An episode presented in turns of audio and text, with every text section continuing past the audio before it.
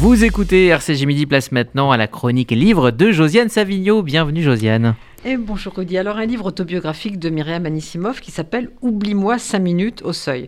Alors avant d'en parler, je voudrais quand même rappeler les biographies écrites par Myriam Anissimov parce que c'est des biographies de référence. Primo Levi, Romain Gary, Vassili Grossman et récemment Daniel Barenboim. Pas mal, hein Alors, Oublie-moi 5 minutes, ce n'est pas le premier livre autobiographique de Myriam Anissimov et pas le premier où sa mère apparaît, parce qu'il s'agit de la mère là-dedans. On l'a déjà vu, cette mère, dans Sa Majesté la mort et dans Jour nocturne. Mais là, Myriam Anissimov, tout de suite, elle vous dit Je veux essayer de mettre de l'ordre dans notre histoire, tenter de trouver au moins une raison de ne l'avoir pas totalement déçue. Donc vous imaginez que ça n'a pas été forcément une relation de rêve. En fait, euh, sa relation avec sa mère a toujours été très, très difficile. Elle dit, pour maman, aimer signifiait une empoignade perpétuelle dont je sortirais perpétuellement vaincue. Pas très engageant. Hein. Et évidemment, s'il s'agissait que de ça dans ce livre, ce serait intéressant parce que les relations conflictuelles mère-fille, euh, c'est toujours intéressant, mais c'est assez banal finalement. Ce qui est plus intéressant, c'est que Myriam Anisimov plonge dans son histoire familiale qui s'inscrit dans toute l'histoire et toutes les horreurs du XXe siècle.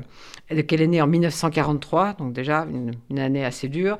Elle a passé la première année de sa vie à l'hôpital cantonal de Lausanne. Sa mère ne lui rendait que rarement visite. Donc du coup, à un an, elle s'est retrouvée avec une mère qui était une inconnue pour elle. Donc ça ne facilite pas, euh, dire, les débuts dans la vie et les rapports. Ensuite, toute sa vie, Myriam Anisimov a dû affronter cette mère pour laquelle euh, la maternité était une malédiction, dit-elle. Ça, ça non plus, ça n'aide pas. Hein.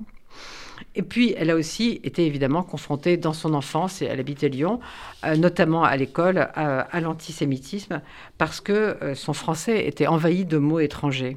Elle dit euh, Je vivais dans la confusion et la polyphonie des langues. Alors, de langue, il a bien fallu en choisir une. Et ça a été le français.